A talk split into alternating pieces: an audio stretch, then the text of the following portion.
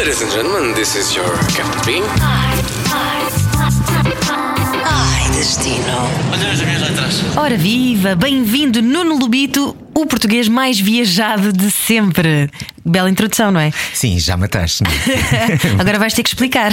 Sim, bons dias, Bom bons dia. dias a todos. Ana, é um prazer enorme voltar a estar aqui, porque gostei eh, de estar aqui a primeira vez contigo e cá estou.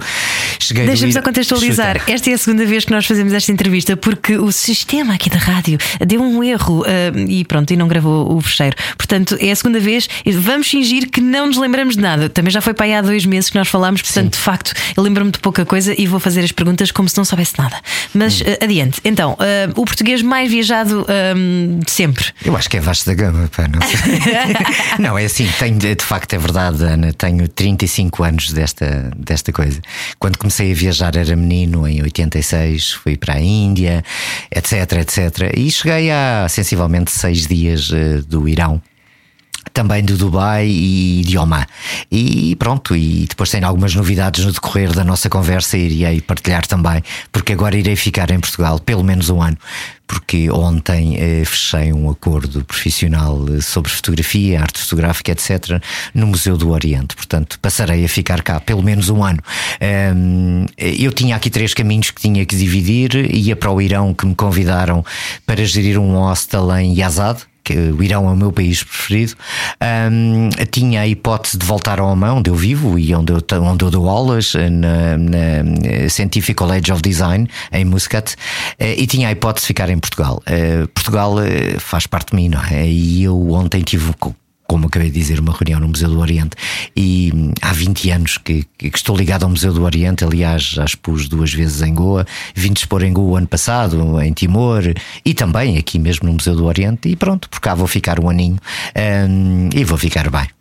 Muito bem. Olha, ah, quantos países ao todo é que já, via- já visitaste?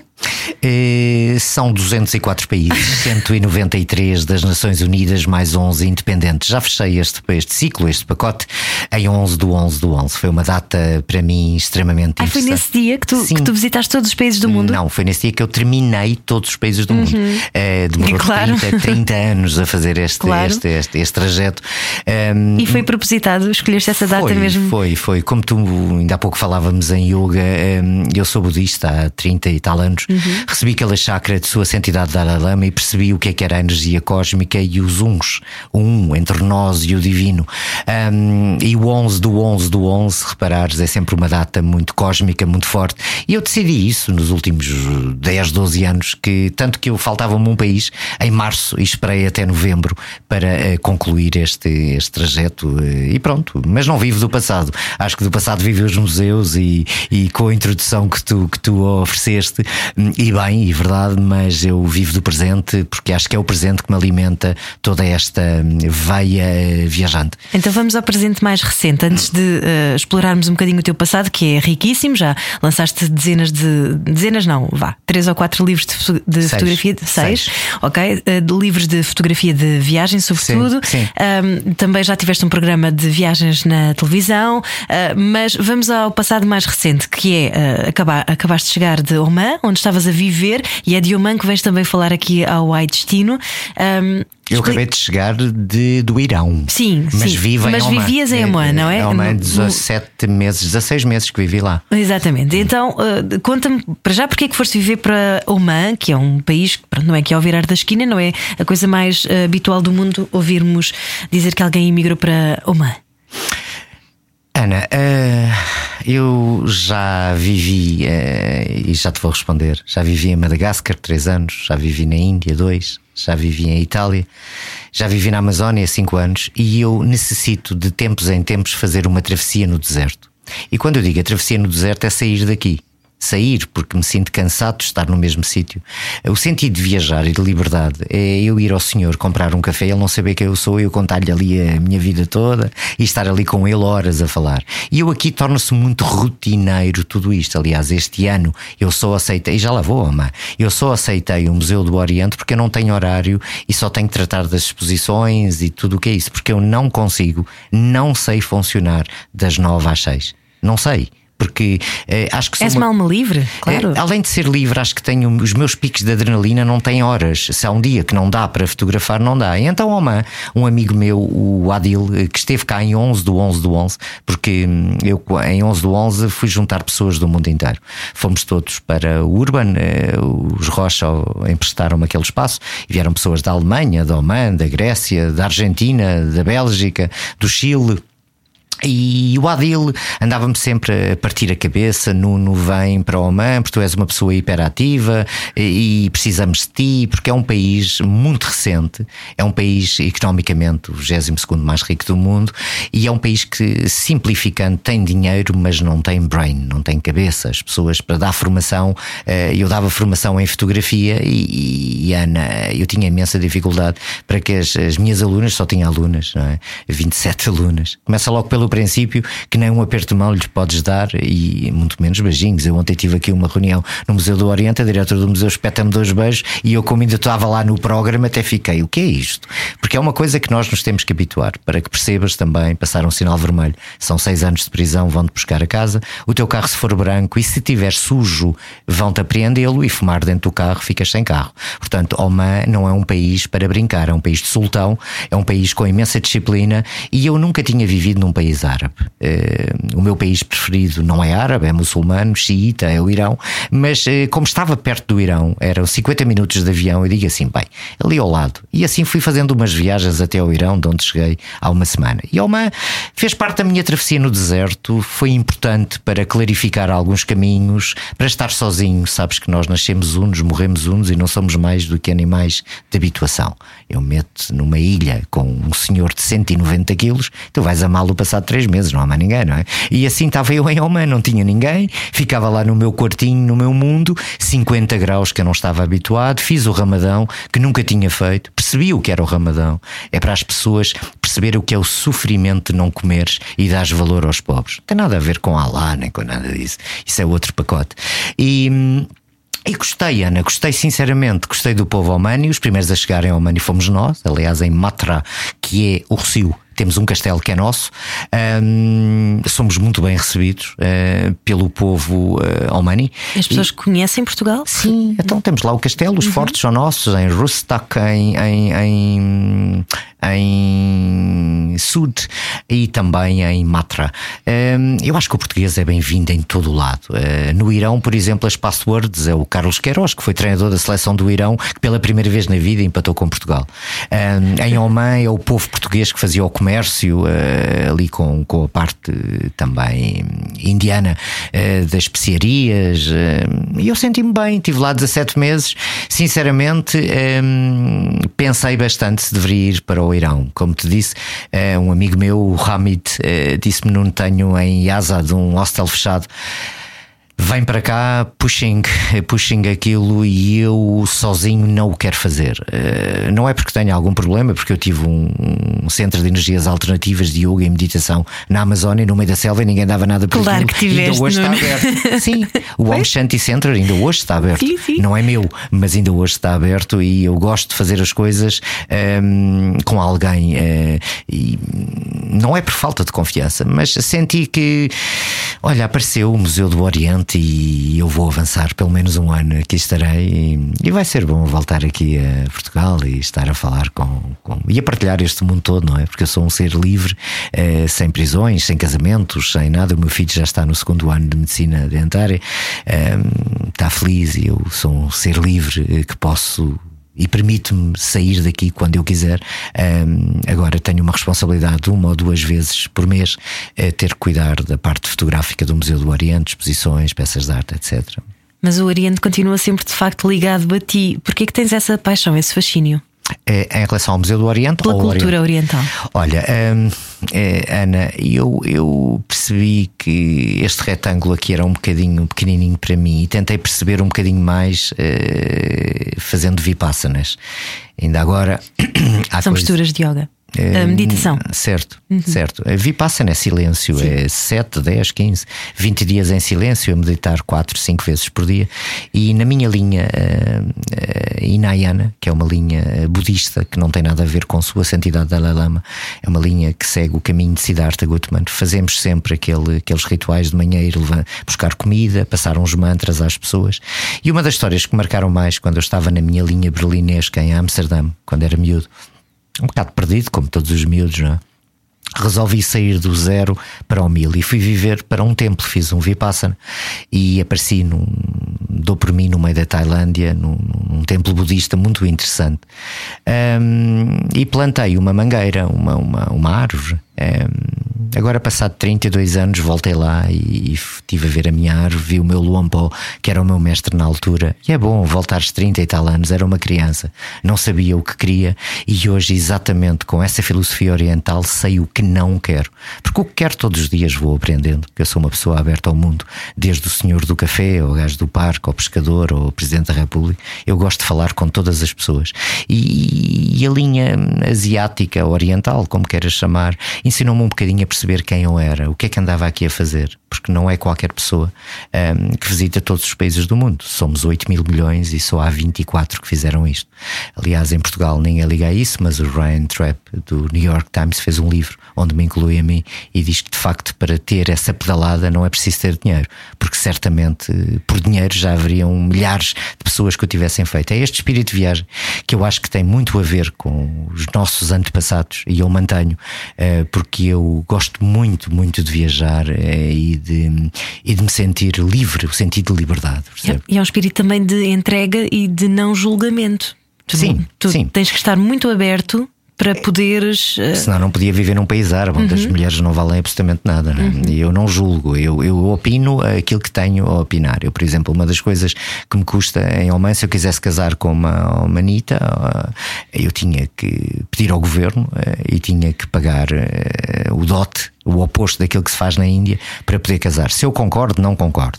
Quanto Mas, é que custa o dote? 20, 30 mil omanis são perto de 80 mil euros. Oh. Uma menina básica. Quanto maior for o know-how, uh, tu valerias muito mais, Ana. Meu Deus do céu. tu valerias que horror! mais. Tratar as mulheres como mercadoria. Uh, elas sentem-se assim, uh, desde que ela. Eu falei alguma vez em off com algumas alunas minhas. E elas têm hipótese de, de recusar? não. Ah. Não. Hum. É, mas elas eh, podem só estar com o marido segunda e terça. Se o marido tiver budget para ter duas, três mulheres, faz parte da cultura. Se eu concordo, eu não concordo. Se eu aceito, com certeza que aceito e não discuto. Agora, não me façam é concordar eh, com coisas que eu. Mas isto é a parte negativa. Tudo uhum. o resto é, é, positivo. Eu nunca vi uma mulher ser maltratada em Oman, até pelo contrário. Também é, é, é, tão cara, não é? Trata-me tá como um Rolls Royce. não, o Rolls Royce não vale 80 mil, vale pois. 800 mil. Pronto, ou isso. Não, mas todas XPTOs, muito bem cuidadas, Chanel, eh, andou sempre nas lojazinhas da Victoria's Secret, aquelas coisas todas. É difícil chegares a uma mulher ao money, é muito difícil. Eu conheço várias alunas minhas, elas vontade não lhe faltavam de me saltar para cima. Mas eh, sim, sim, percebes perfeitamente. Uma pessoa ali, eu tenho 54 anos, não tenho 30, mas elas ficam muito limitadas, tremem todas, porque depois têm que passar certas linhas burocráticas, a família, a aceitação. Eh, por exemplo, no Irão é o oposto. As mulheres eh, xiitas podem se tatuar e podem escolher o seu marido. Mas antes disso tudo, tens que ir ao mula, que é é aquele senhor que é o padre lá da freguesia que te vai dar o conceito ou não. São culturas muçulmanas que nós temos que aceitar.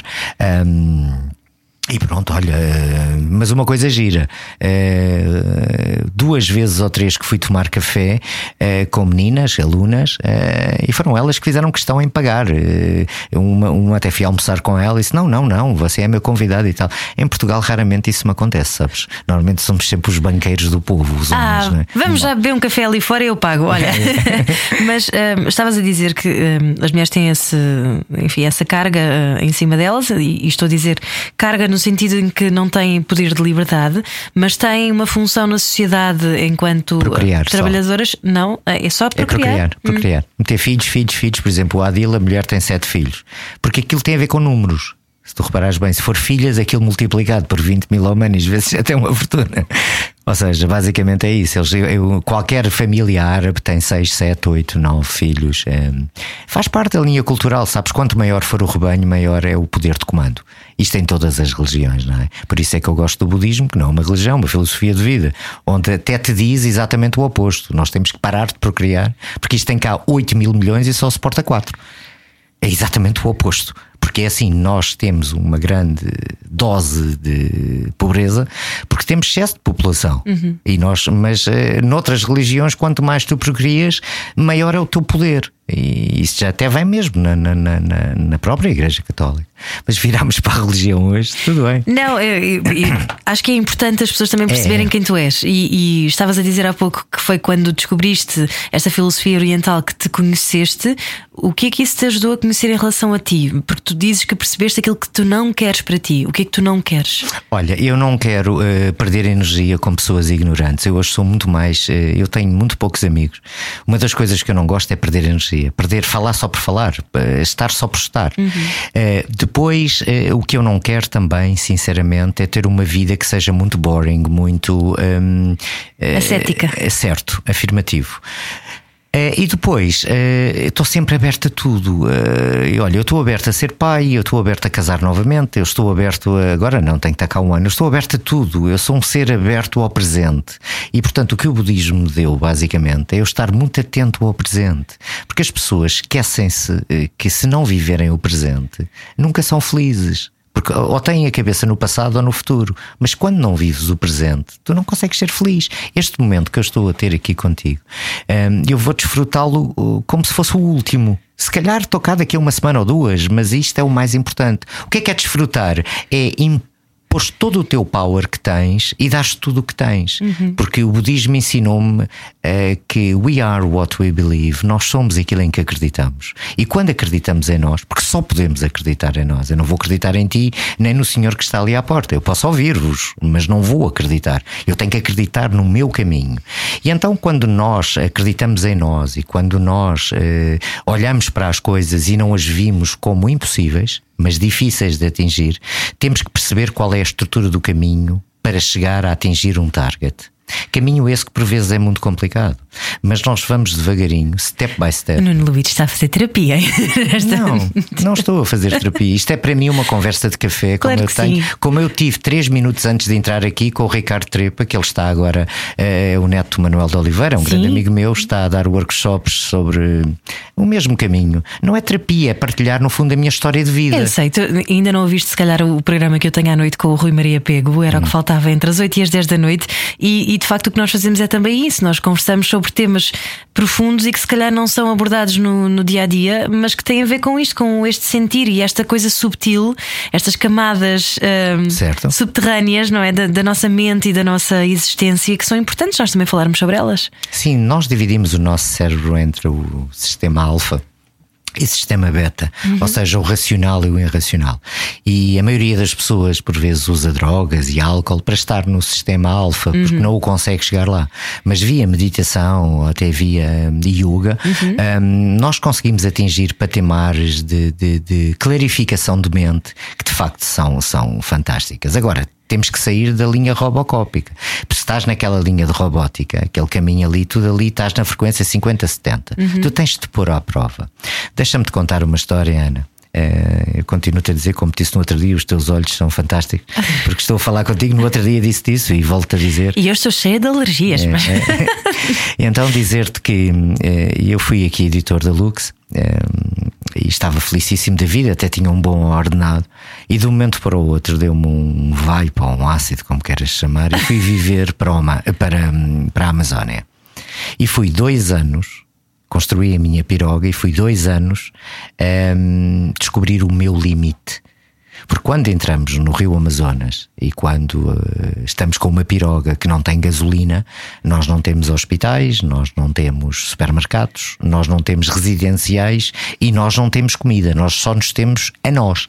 E quando saímos desta linha robótica, que é do 97, e desse caminho de frequência e nos pomos à prova, aí sim sabemos quem somos, para onde vamos e o que não queremos. E isto é o melhor que a vida me pode dar é eu tentar atingir limites, limites esses que futuramente, quando eu levo um não, estou tra tranquilamente em casa. Porque quando o teu background não é, é o teu forte, ego que reage. Não, não, Uhum, na é tua Amazónia não há ego, é o meu ser, a minha alma.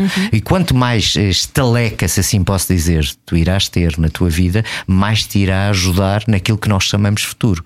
Porque o mais difícil para a nossa eh, sociedade é quando nos dizem não. E quando nos dizem não, nós ficamos muito tristes, até pomos em dúvida quem somos. Mas para mim, um não é tudo uma questão de timing. É um caminho diferente para chegar ao sim. Eu não desisto. Não vou para a esquerda, vou para a direita, não vou por cima, vou por baixo, respiro, vou para o mar, mas não desisto. Um dos meus targets neste momento é fazer rádio. Já tinha dito. Já cá estás. Certo, certo. E, e vou fazer. Fiz televisão durante 800 eh, programas na RTP, gostei, eh, mas eh, acho que rádio é muito mais intimista. É a ideia que eu tenho e não tão espampanante, show off, que eu ia a todo lado, toda a gente me conhecia. Eu não gosto muito disso. Não é que não gosto, gosto, mas não é por aí. E, e- e quando agora pensei voltar, era exatamente rádio e, e também eh, estar, poder criar numa de Museu do Oriente e tudo isso. E acho que está tudo. Mas isto não começou agora. Isto já começou quando eu fui para Oman. Porque eu fiz a tal travessia no deserto para encaixar as peças do puzzle, perceber quanto é que teria que vir e pronto. E agora as respostas estão a, a saltar. Às vezes são pontos que temos que cruzar. Certo. Demoram mais tempo do que aquilo que nós queremos, mas Certo. temos que ir lá buscar as ferramentas, não é? Certo. Parece um jogo de vídeo. E nós vamos Certo. dizer, agora vou buscar aqui esta ferramenta para Certo. depois poder aplicar mais à frente. e não esquecer eh, o target. Independentemente se o nosso target se é ir para ti, se eu tiver que ir à porta, eu vou à porta, mas eu não me esqueço que és o meu target. És, entre aspas, não é? não, mas perceber. claro, claro que sim. ok. hum, então hum, vamos voltar aqui a uma. Isto é um podcast de viagens, apesar de estarmos aqui a falar muito sobre uma viagem mais interior. Quando- eh, só por curiosidade, mas quando estavas nesse, nessa meditação e. O que é que te faz acreditar que é ah, aquelas pistas que tu vais recebendo e que pensas o meu caminho vai ser por ali? O que é que te faz acreditar que isso é de facto uma intuição, ah, vamos chamar-lhe divina, acredites ou não, ah, e que não é só o, o teu ego a querer qualquer coisa? Percebo o que queres que eu te diga. Eh, percebo e vou-te dizer. Eh, nós temos canais abertos. E se, se o canal me disser mete a cabeça debaixo da- da- do comboio, eu não meto. Mas isso tem a ver com uma frequência que é negativa. Portanto, nós temos que a primeira coisa, e eu acho que nunca disse isto em rádio nem em televisão, mas vou dizê-lo.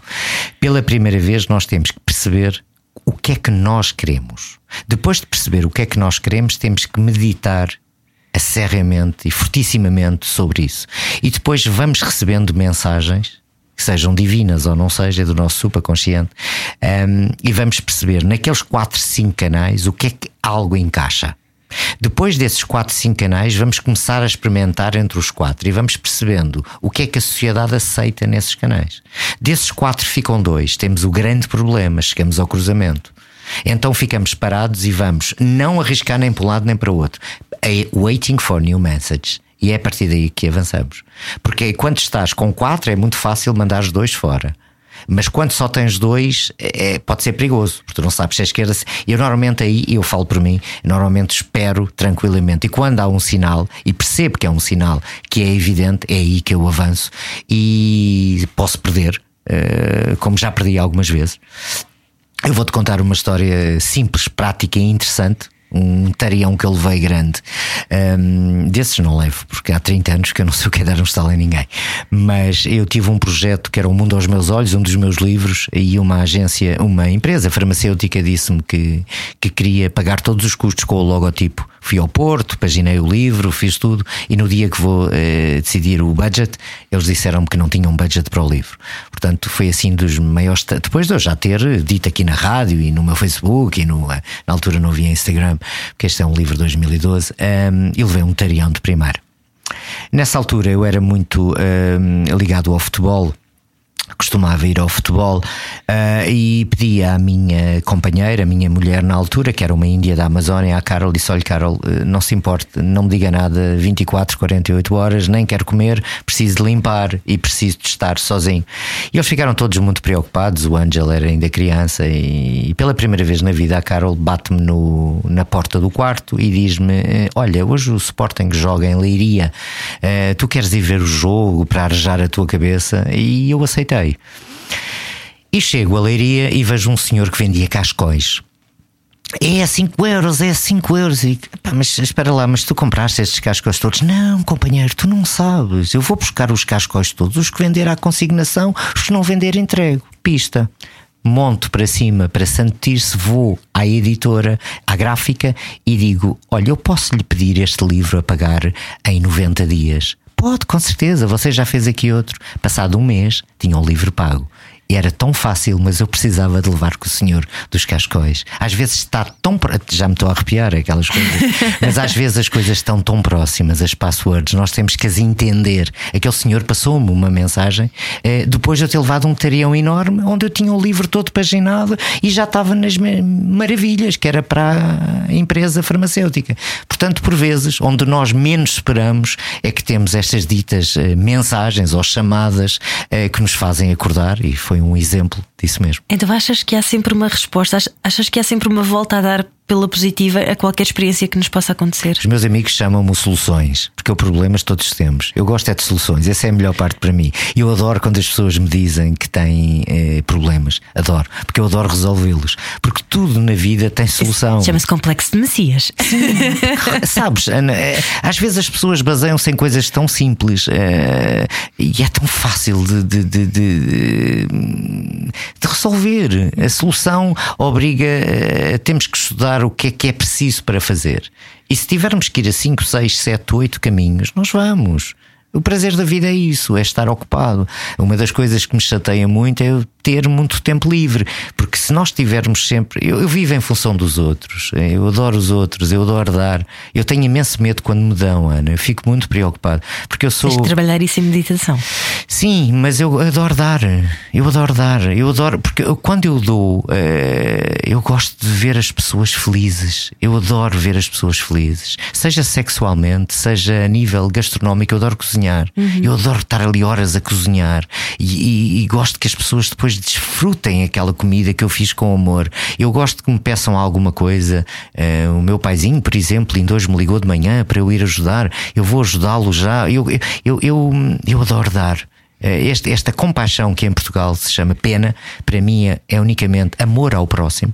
Eu adoro sentir amor ao próximo. Mas temos os dois canais, não é? Ida sim. e, e Pingala, acho que é sim, assim que se chama, sim, não é? Portanto, é o dar e o receber. Sim. Tens que receber também. Não, eu recebo. Sou agora eu a tentar fazer terapia a ti, no Lobito. Sim, sim. Eu gosto de receber. Eu gosto de receber. E, e, e, das coisas que eu mais gosto é os abracinhos. Eu gosto muito de abracinhos, sabes?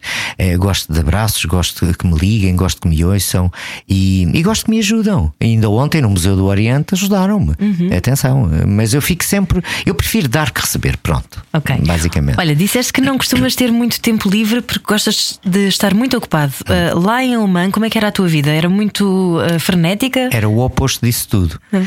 O mais difícil é aprender a viver uh, sem fazer nada. E foi mais um caminho que eu aprendi. Eu em Oman tinha aulas às terças e domingos, porque lá sexta-feira é, é sábado, uhum. e eu tinha aulas terças terças e domingos. Os outros dias estava sempre sozinho e no início não tinha carro e passava imenso tempo em casa. Mas comecei a gerir o tempo muito de uma forma boa. Uh, por exemplo, não lavava. Uma das coisas que eu não lavava roupa na máquina, lavava à mão. Demorava mais tempo. Isso é espetacular.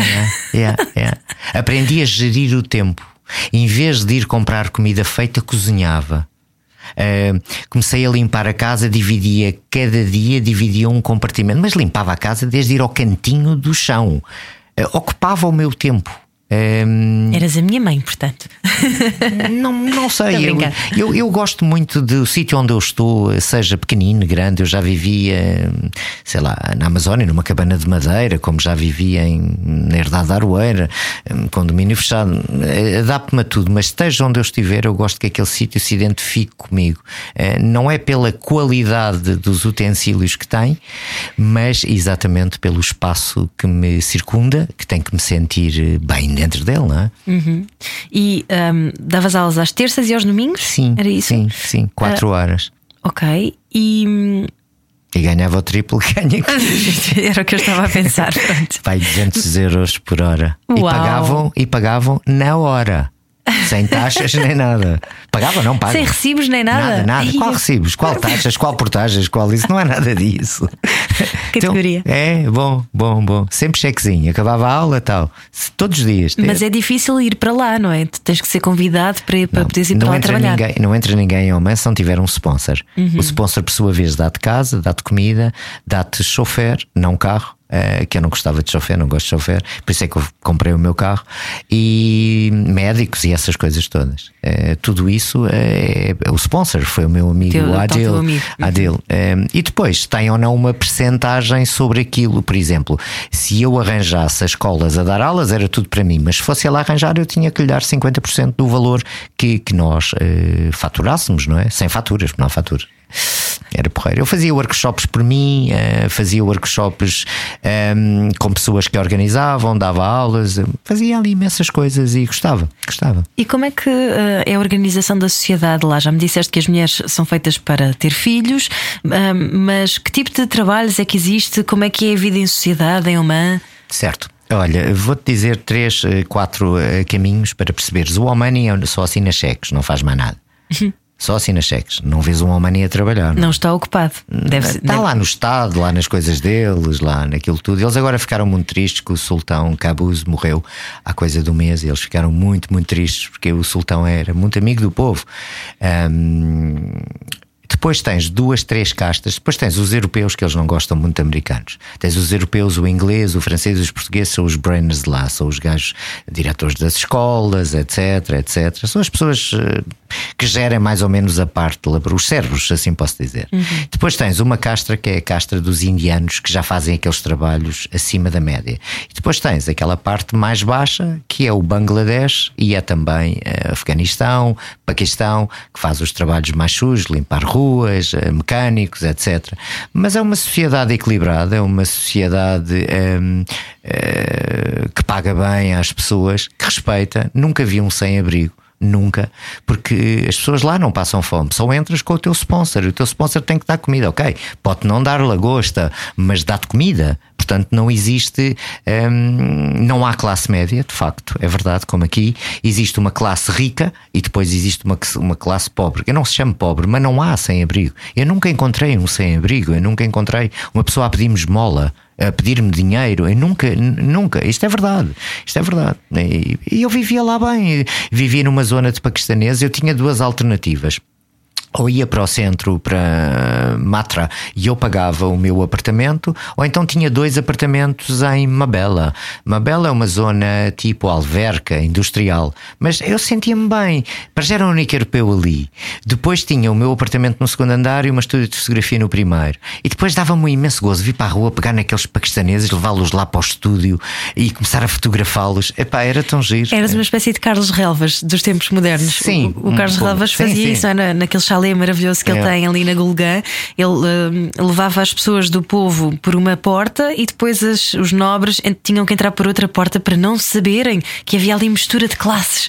Mas ele criou aquele estúdio Isso não- fotográfico não, maravilhoso. existia, não existia. Eu em Oman eh, dava muito bem com aquela parte paquistanesa e dava muito bem com aquelas pessoas. Sabes que eh, a comunicação eh, nunca tive problema. Eu aprendi inclusive a falar eh, um pouco árabe, eu falo seis línguas e agora já falo um bocadinho de árabe, o mínimo, não é? Não não foi suficiente. Escrever é impossível.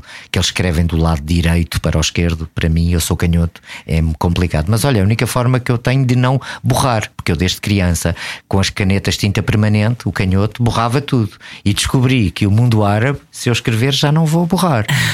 não, é interessante. Diz ter nascido árabe, lá está. Não, nós so, todos somos árabes, Uhum. porque isto aqui é. Eu olho para eles e olho para ti e olho para uma mulher humana e olho castanho, Uhum. hum, pareces uma mulher árabe. Tens mais árabe do que se calhar a Rihanna, não é? Sim, sim, com certeza. Um, em termos de turismo, um, o, o- como é que funciona? É um país aberto ao turista? O que é que há para visitar? Olha, eh, Oman tem ali uma base muito boa. Estás a duas horas e pouco do Dubai e qualquer. Eu vou pedir desculpa com aquilo que vou dizer, mas é o que eu sinto. Qualquer parola ama o Dubai. O Dubai é. Sim, o Dubai aquilo é prédios grandes, mais nada. É Aquilo de cultura muçulmana não tem nada. Mas as pessoas adoram o Dubai como adoram Nova York. Isso, eu também não sou muito fã de Nova York, sou mais de LA. Mas. Eh, Ah, eu sou mais fã de Nova Iorque do que de LA. Nova York acho que é uma amadora de primeira classe. É aquilo que eu sinto. Amadora de primeira Sim, classe. sim. Tirando Soho, não, não me convence. Eu fiz felizmente a 66 Road, conheci Uhum. quase todos os estados dos Estados Unidos Uhum. e, e LA é a minha cidade. De facto, Beverly Hills, aquelas feiras ehm, vegan, as, as ondas todas muito light, eh, os bares todos em cadeiras de madeira. ehm, Sabes o que é que eu senti em Los Angeles? Que era tudo um bocadinho, hum, eh, vou chamar shallow, Fake. mas assim, meio, meio fake, sim. E o Passeio das Estrelas, aquilo é a coisa mais sobrevalorizada do mundo. Quer dizer, é, é Sim, um. mas eu, eu Ah, gosto tem praia, percebes? Tem ah, ondas, claro, Santa Barbara. Beach. Sim, eu não fui Eh, a Santa Bárbara, eu fui em trabalho, portanto eu fui Sim, lá só três dias, não, não eu a acho que eh, explorar. tem, tem, eh, a cidade tem edifícios mais pequenos. Eu, como Uhum. fotógrafo de Nova York, eh, o meu irmão viveu lá há alguns anos. Eu fui lá algumas vezes, vivi na 58 ou 56. Eh, É uma cidade que tem pouca luz para fotografar. Uhum. É uma cidade perigosa, atenção. Eh, Brooklyn e todo esse stuff. Eh, Se queres entrar pelo dark side de, de Nova York, não é uma cidade fácil. Não é Soho nem um, aquelas brincadeiras. Eh, LA senti-me um bocadinho mais asiático e diria mesmo que Nova York é mais africano. Não é que eu não gosto, não tenho nada contra isso. Mas voltando àquilo que me perguntaste, é uma, eh, aquilo é duas horas do Dubai e, e comparar, por exemplo, ao meio é um pouco wild, é, é selvagem. Já o- os Emiratos é interessante porque até chegar ao Dubai, eu fui agora com dois amigos meus aos Emiratos, quando fui fotografar aquela, aquela manequim hum, eh, muito conhecida para a Rolex da da Tatiana Sumaionova. Anyway, um, nós percebemos pela estrada. Uh, as infraestruturas de, de Oman dão 70 a 0 às infraestruturas dos Emirados. Que é que quando chegas ao Dubai, aquilo está tudo fake, mas antes é só lixo e é tudo mal estruturado. Aliás, eu prefiro Abu Dhabi até ao Dubai. Agora, quem vai fazer a festazinha da quinta até ao domingo, aquilo é perfeito. Mas para viver numa cidade daquelas é extremamente fake. Já Oman, não. Oman tem cultura, Oman tem deserto, Oman tem neve, Oman tem excelentes Tem praias. neve? Tem, tem neve, tem neve. Nesta altura do campeonato, dezembro e janeiro, chegam a estar 4, 6 graus negativos. Uau. Não é na, na- na- em Muscat, mas nas montanhas. Um, e depois aquela parte que chega ao Yemen, eh, Salala, é muito bonito. É muito bonito. Os desertos, as pessoas, a forma deles se vestirem. Eu acho que culturalmente Oman dá 10-0 ou 20-0 aos Emirados. Embora. Se queres passar um fim de semana de festa, a copos, a ver meninas do mundo inteiro oferecerem-se por ali, epá, vais para o Dubai. é, o Dubai é isso, o Dubai toda a gente bebe álcool, mas que cultura é que é aquela árabe? Desde quando é que os árabes bebem álcool? Ou os muçulmanos? E isso para mim é, é, é, é estranho. É, é, tu ires a um local eh, que não tem cultura, só tem prédios altos e 10 lojas da Chanel e da Gucci. Percebes? Não, é, é materialista demais. Mas esquece as suas raízes muçulmanas. Portanto, se, se a partir dos muçulmanos não bebem álcool, se não fumam drogas e se não exacerbam numa vida sexual des- desgovernada, eh, aquela cidade tem tudo menos isso. É álcool em todo lado, é o que se queira, não é? E tu em uma vez turistas? Vês? Vês Ok. turistas, porque em Matra chegam cruzeiros. Ah. E os cruzeiros chegam, ficam ali em Matra, depois tem ali o suque, que é lindíssimo. Aliás, várias vezes me convidaram para fazer isso, mas eu não, não, não gosto muito disso.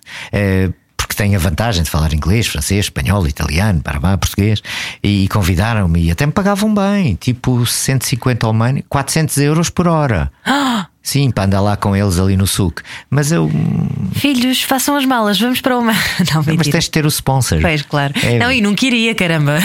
não. Não, mas respeitam-te, atenção. Uhum. A mulher é muito respeitada. Para que tenhas ideia, no bus, nós homens vamos lá para o fundo, para o pé dos, dos velhos. As primeiras cinco filas são para as senhoras. A senhora é muito respeitada em Oman.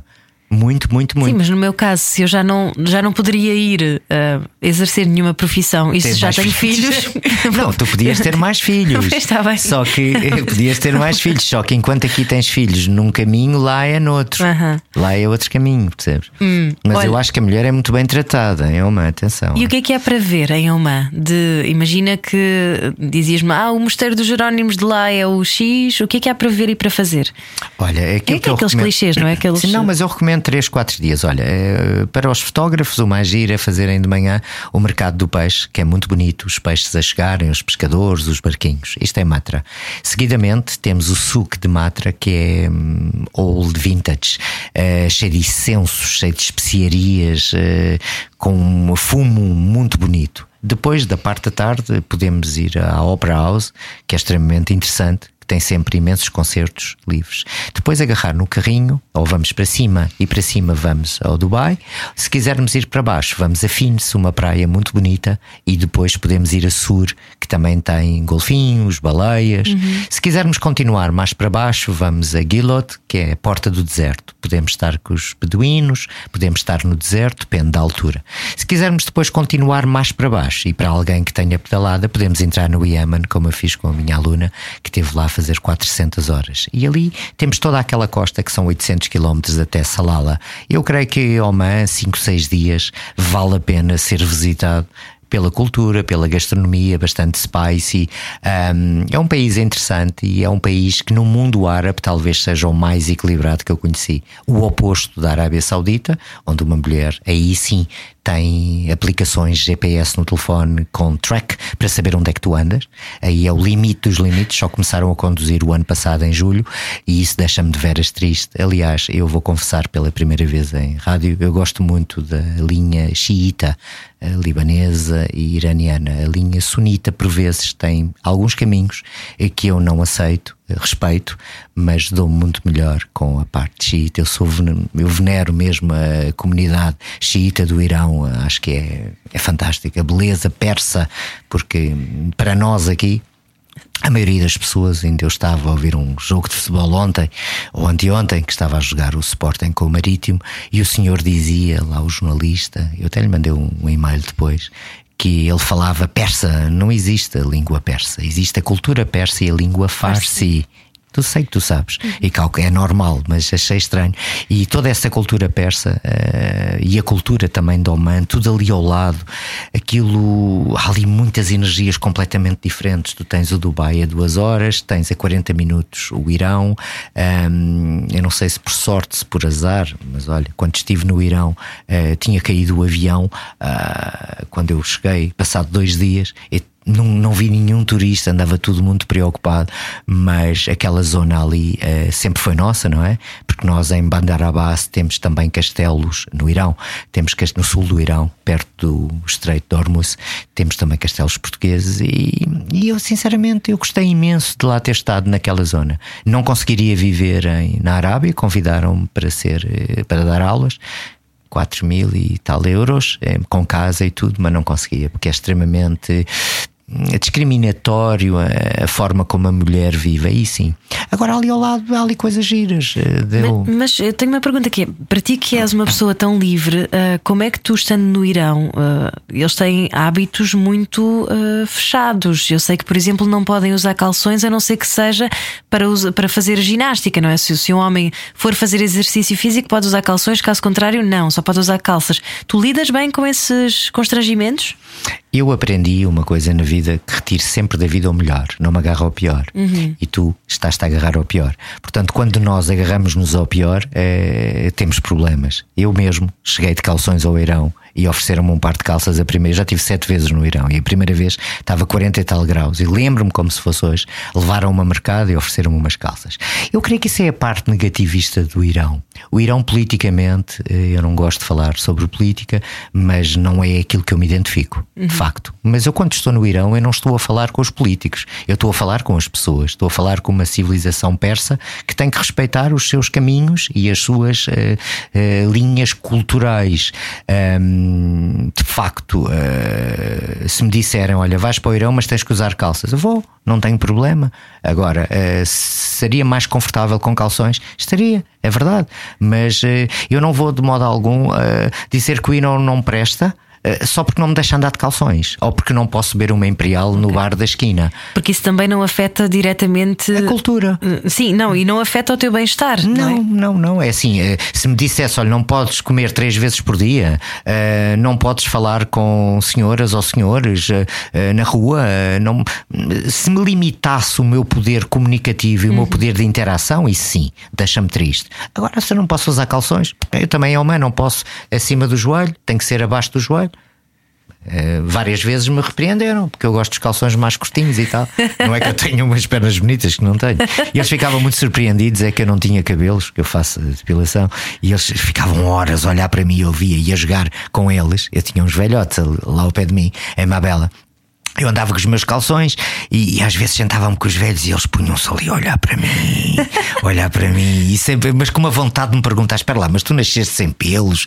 Ou como é que era isso? Mas eu gostava muito de estar ali com os velhotes, estavam-me sempre chazinho, bolachinhas, trocávamos ideias, eh, perguntavam-me o que é que eu achava sobre a cultura muçulmana, porque no fundo é isso que eu gosto: é ir, por exemplo, aqui ao Jardim da Estrela, encontrar os velhos que estão a jogar à sueca, ficar ali a falar com eles. Eu gosto é disso, percebes? Eh, Não há discotecas, não há bares, não há nada disso. Ahm, E eu ocupava o meu tempo de outra forma. eh, No fundo, arranjava ali uma linha elitista que me protegessem, porque são os locais. Eu lembro-me perfeitamente quando quis fazer a mudança do segundo andar para o primeiro, os colchões, os frigoríficos e tudo, foram esses velhotes que disseram: Não, este é nosso, vais lá arranjá-lo, vais lá ajudá-lo. Quando tu crias uma linha elitista ali, próxima de ti, local staff, são os local que nos dão tudo. Porque eu então tinha que andar ali a bancar dinheiro e eu não usei nada. E quando vim embora, entreguei o meu colchão, entreguei as minhas coisas todas, azeite, entreguei tudo. Fiz questão às pessoas que me eram próximas de achar-lhes ali aquilo que eu já não precisava. Percebes que eu vim-me embora, eh, eu já calcularia 99,9 que não voltasse. Eh, eh, Tanto que deixei lá as chaves da minha casa. Não sei, tinha, tinha, tinha esse feeling. Se voltasse, tinha lá as chaves. Portanto, eu, eu, eu basicamente, é, é, durante alguns anos, eles vão se recordar do amigo que, que os convidava para jantar eh, e que partilhava. eles ficavam muito surpreendidos porque é que eu vivia sozinho. Ficavam muito preocupados. E eu explicava-lhes que lá não se pode viver com. Eu tinha uma amiga inglesa que era professora de yoga. Ela que tentámos viver algumas vezes, mas eh, as autoridades não deixam. Tínhamos que casar e eu não queria casar com ela. modo. Ela era bonita, por acaso. E ela até não se mostrou assim muito. Mas não, não, não era o meu. Not my world. Muito bom. Nuno Lubito, então, 204 países visitados no total, Sim. eh, para todos os países do mundo, incluindo aqueles que não estão listados na, na ONU. Certo. Ahm, mas eh, o próximo ano está reservado a Portugal. Isso é o, o sinónimo que o teu bichinho carpinteiro de- das viagens está a começar a, a pedir descanso? É verdade, é, isso mesmo. é. Estás certo, estou a ficar um pouco cansado. Estou a precisar de fazer cadeirinha e caixinha. Cadeirinha e Estou- caixinha. Sabes que é dormir em caixinha? Ah, em cadeirinha? não. Não? Nunca dormiste com o teu marido em caixinha? Cadeirinha? Ah, gata? estou a perceber. Ah, dormir. cadeirinha. ah, ok, ok. Nós aqui dizemos disso. em conchinha. Ah, conchinha, É, pronto. ok. Shell, ok. Estou a precisar disso um bocadinho. Ok. Estou a precisar. eh, Precisar não é o need it, não é esse need Não, é o, não vem de um lugar de carência. Não, vem de um lugar que eu tenho que parar um bocadinho. Estou a precisar de parar um bocadinho, um aninho, um, voltar à minha praia, que é ali na Fonte da Telha, fazer as minhas caminhadas uma hora. É onde eu cresci. É, é a Fonte da Telha é, sempre. Essa praia é onde eu vou sempre. É eu vivia ali na Herdade da Aroeira, como uhum. tu sabes, descia. Depois Sim. vivi cá fora, na Aroeira, e os últimos anos. Uh, e estou a precisar disso e estou a precisar de acalmar um bocadinho. Mas tenho aqui um convite da minha amiga Tatiana, aquela tal Tatiana. A uh, modelo. Certo. Uhum. Que ela quer ir à Índia, quer que eu lhe apresente uh, um ashram de Osho. E eu já lá tive, em Pune. O Osho, mas o Osho não é aquele que depois foi bom. Eu, eu, não, não julgo. Pronto, eu também não julgo, não é? Mas ela quer okay. e eu conheço, e além desse conheço. Procurem um documentário sobre Osho para perceber o que nós estamos a falar. Eu, eu, eu vi, eu li quase todos os livros de Osho sim. quando eu era miúdo. Sim, Hoje sim, em dia também, já não vou pois, por aí, já pois, não, pois. não, vou por aí. Mas ela quer uhum. e ela diz-me que para ir à Índia queria ir comigo, que se sentia mais segura. Uhum. Um, e eu se calhar vou com ela em abril à Índia, 4, 5 dias. Depois também tenho uma amiga minha que vive na Suíça e quer ir a Marrocos, a chefe Shawen, anda-me a partir a cabeça há séculos. Uhum. E vou estar por aqui este aninho, vou geri-lo bem, vou ver o Ângela crescer, que já tem namorada, só quer é namorar e namorar. Faz ele bem? E, sim, sim, ele que faz bem. Sim, sim, sim. E, e vai-me fazer bem, e vai-me fazer bem. Um, e é, o caminho, uh, basicamente, eu ando a adiar anos e anos, mas o caminho vai, vai terminar uh, quando eu abrir o meu hostel, um, porque está na altura de eu dar mundo não é receber, é dar, é as pessoas virem me visitar e eu partilhar, é estar com elas, conversar com elas sobre o país delas, trocarmos uhum. ideias. Como eu te dizia anteriormente, eu gosto muito de, de dar e Agora, o hostel será com quem? Com uma amiga, com um amigo? Não sei, não Eu sei. acho que não deve ser só um hostel, deve ser assim um centro de retiros espirituais. Isso foi na Amazónia, isso já passei esse pacote. O Om Shanti Center tinha oito bengalows, cada um uma cor de um chakra. Esse pacote eu fiz. Ok. Fiz, realizei, adorei, tinha aulas de meditação, de xamanismo, ayahuasca, etc, etc, etc. E Tem que ir lá. E Eh, confias tá nas pessoas que lá estão? Confio. o boa. Kiko é porreiro. O Kiko Boa. é simpático. Chama-se o Om Shanti Center, é no quilómetro 11 na Colômbia, em Letícia. Uh, está diferente do meu caminho. Ele, ele fez um upgrade a um serpentário. Eu, eu não gostava muito de serpentes. Ele meteu lá um serpentário para biólogos, antropólogos e para aquilo tudo. Está giro. Na, na minha altura também era assim. Ok. Mas eu levava mais para uma linha espiritual.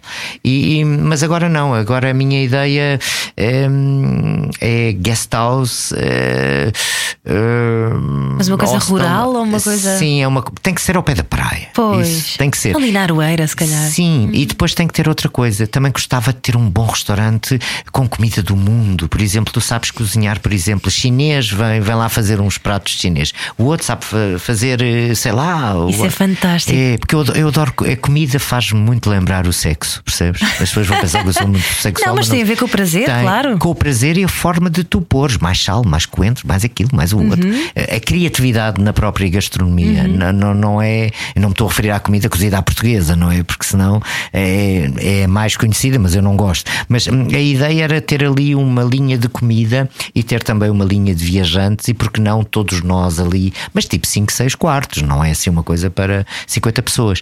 E eu acho que isso vai ser giro, mas antes disso tem que perceber eh, alguém que esteja nesse caminho e, e- porque eu, eu, eu- há ali uma parte que no hostel que eu não quero fazer nem sei fazer é as reservas, é o dinheiro, é receber. eu não quero nada disso Eu- e por isso eu tenho que arranjar outra pessoa que goste disso.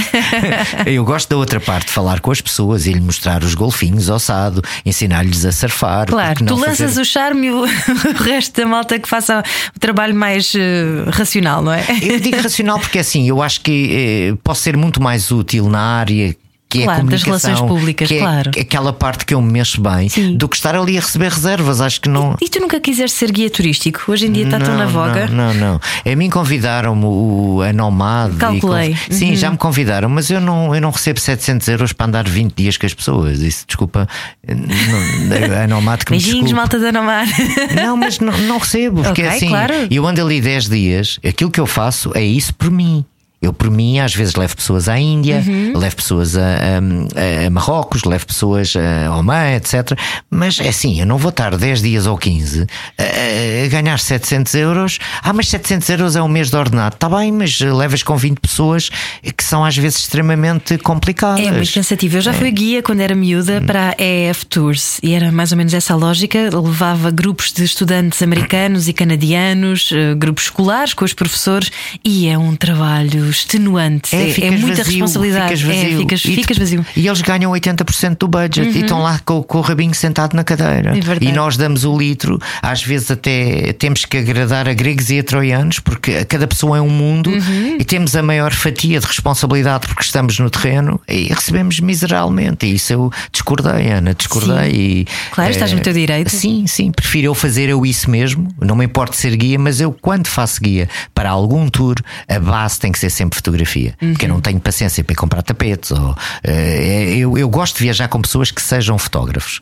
Porque eu acho que é aí que é a minha mais-valia. Porque tudo aquilo que eu fiz no mundo foi viagem e fotografia. E quando eu tenho alguém, e muitas vezes eu tenho, que tem esse caminho, isso deixa-me extremamente feliz, porque nós passamos o dia inteiro a fotografar, a editar, a falar de fotografia, e isso para mim é, é regozijante, percebes? Agora, ir ver o museu da esquina, ir comprar o tapete para trazer, e epá, isso não é not my way. Eu respeito, mas eu de turista tenho pouco, de viajante tenho muito e de fotógrafo também. Não estou a querer dividir nem a julgar, mas eu de modo algum, a única vez que estive num resort foi com a minha amiga eh, que se chama Madame Monteiro, que tu não sabes quem é, mas eu vou-te já dizer quem é, e tive muito bem, ela e Lica nessas, que eu gosto muito. Eu chamo sempre Madame Monteiro.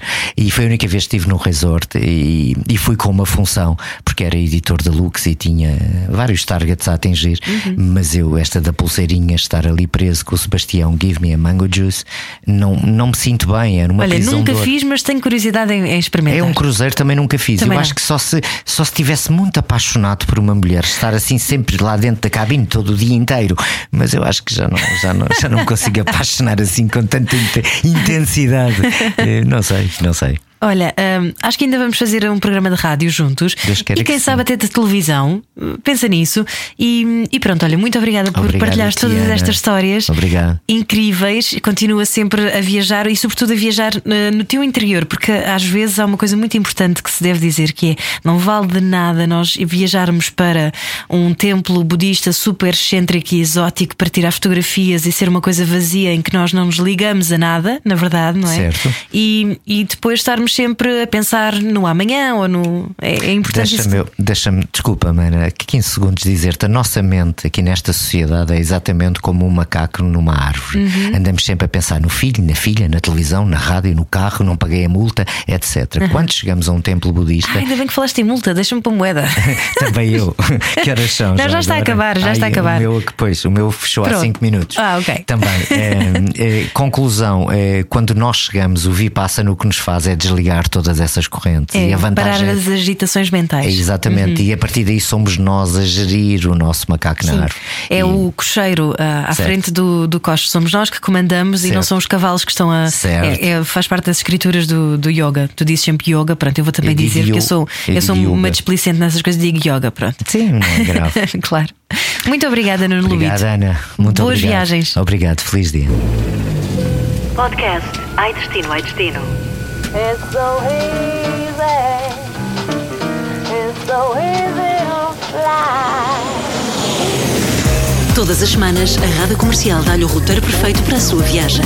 Descarrega o podcast e apanhe boleia com a comercial. Just a ticket to buy. It's